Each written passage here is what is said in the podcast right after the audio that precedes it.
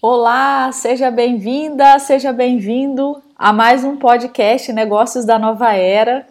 Hoje estou falando aqui para criarmos uma conexão com essa nova edição, com esse novo ciclo do laboratório, que inicia semana que vem, dependendo de quando você estiver vendo ou ouvindo esse vídeo.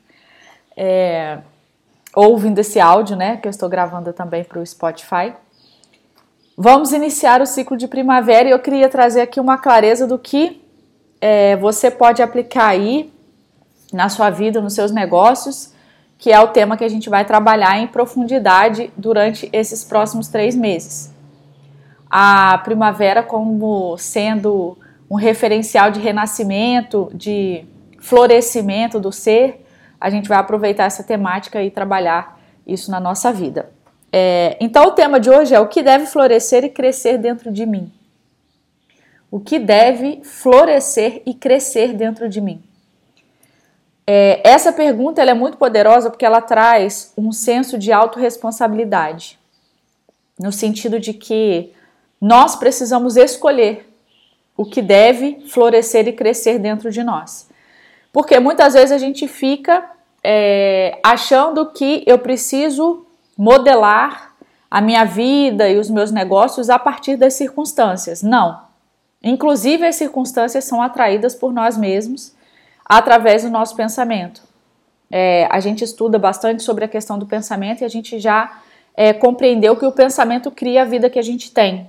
Então, a partir dessas ondas mentais, do nosso direcionamento, a gente atrai inclusive as circunstâncias. E aí, os relacionamentos positivos e negativos, é, todo o desdobramento da, da nossa vida, das coisas que nos acontecem, que por vezes parecem fortuitas, aleatórias e não são. Tudo aquilo que chega para nós é profundamente conectado, está profundamente conectado e ligado com as nossas ondas mentais, com a nossa vibração.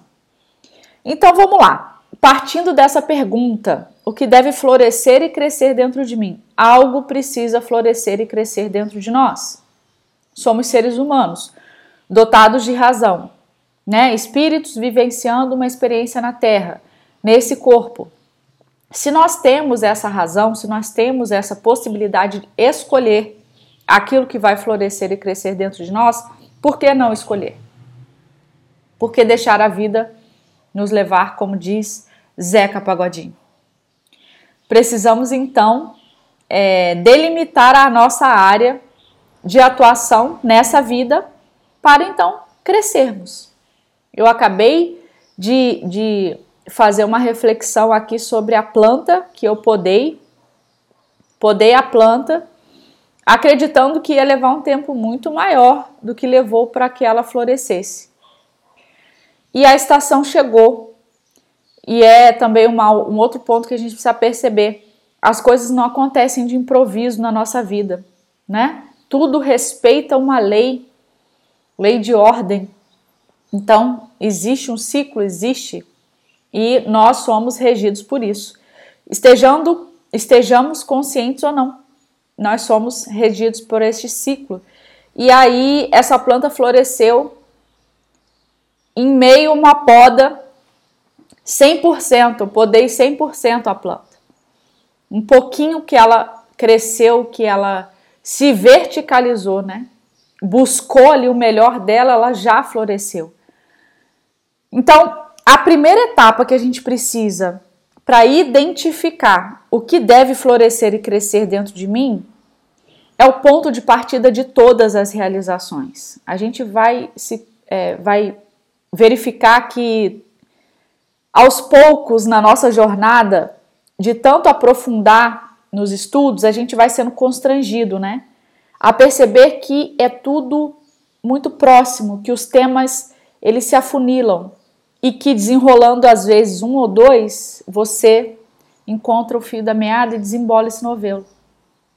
Então, qual é o ponto de partida aqui? Exatamente saber onde estamos. Porque para a gente chegar a qualquer lugar, todos nós queremos realizar algo, né? O desejo de realização é intrínseco ao homem. Então, para que a gente realize, a gente, é, para que a gente faça esse movimento para frente, primeiro ponto é a gente saber onde a gente está. é o referencial. A gente precisa identificar onde estamos, para aí sim a gente avançar. Então, primeiro ponto, identifica onde você está na sua vida, tá? A vida como um todo, tá? Negócios, relacionamentos, as áreas da sua vida, casamento, filhos, sociedade, é, os grupos que você participa. Identifica onde você está. Seleciona esses temas. Como você está nesses grupos, nessas áreas da sua vida? Como e onde? Então é o primeiro passo. E o segundo passo é traçar então esse objetivo de para onde você vai nessas áreas. Se você não quiser desdobrar em todas as áreas, seleciona uma ou duas. Qual a área que você sente que neste próximo ciclo de primavera você precisa agir? Sente no seu corpo, seu coração e conecta com essa área. É mais ou menos por aí. Esses exercícios a gente vai elaborar em profundidade no laboratório. Vou fazer um convite, se você se sentir inclinado, me manda um direct ou se você estiver ouvindo no Spotify, vá lá no meu Instagram e faça contato comigo em algum lugar. Então, primeiro a gente vai identificar onde estamos, depois a gente vai traçar o para onde vamos e essa trajetória do onde você está para onde você vai é a conexão que você vai fazer do seu coração para conectar céu e terra. A Terra, aqui, esse planeta onde nós estamos criando, dando vazão à nossa identidade, à nossa personalidade, ela é um espelho do que tem na verdadeira vida, né? No plano espiritual, nas criações, no plano das ideias, como dizia Sócrates. Então, isso daqui é uma manifestação do que já está pronto lá e já está muito mais evoluído que aqui. Então, de alguma forma, nós precisamos conectar essas coisas mais elevadas e mais sutis, trazer para cá. Para quê? Para que a gente se transforme. Porque aqui é uma experiência onde a gente vai provar se a gente está pronto ou não. Para ver se a gente aprendeu com esse tema. Exemplo: você tem um relacionamento afetivo conflituoso. A vida está te trazendo a oportunidade de você visitar em você onde está esse conflito. Se a gente não aprende com esse conflito, eu vou sair desse relacionamento, vou para outro e vou precisar aprender, vou precisar desenvolver. Até que esse tema esteja resolvido. Então aqui é uma grande experiência. Eu preciso conectar esse céu e terra. E essa trajetória do onde estamos para onde vamos é a oportunidade de você conectar céu e terra. E aí, como que você faz essa conexão? Colocando o seu coração para jogo. Em tudo que a gente for fazer, tudo, a gente precisa colocar o nosso coração. Mas como, Renata, que eu vou botar meu coração em tudo? Então, sente no seu corpo diante das suas tarefas, a sua fala. Por exemplo, eu estou aqui falando para você, eu estou falando coisas do meu coração. Às vezes meu raciocínio fica meio é, aleatório, até peço desculpas, porque eu vou dando tanta vazão à inspiração que eu puxo um assunto que não tinha nada a ver aqui com o tema, eu, eu escrevo antes de falar aqui, porque às vezes eu percebo que se eu não, não criar um raciocínio, eu boto tanto o meu coração que eu me perco. Então, colocar o coração é você sentir de verdade. O que, que você está sentindo quando você faz determinada atividade? Quando você está no seu trabalho, o que, que você sente? Quando você está diante do seu companheiro, da sua companheira, o que, que você sente? Diante dos seus filhos, quando você vai buscá-los na escola, o que, que você sente?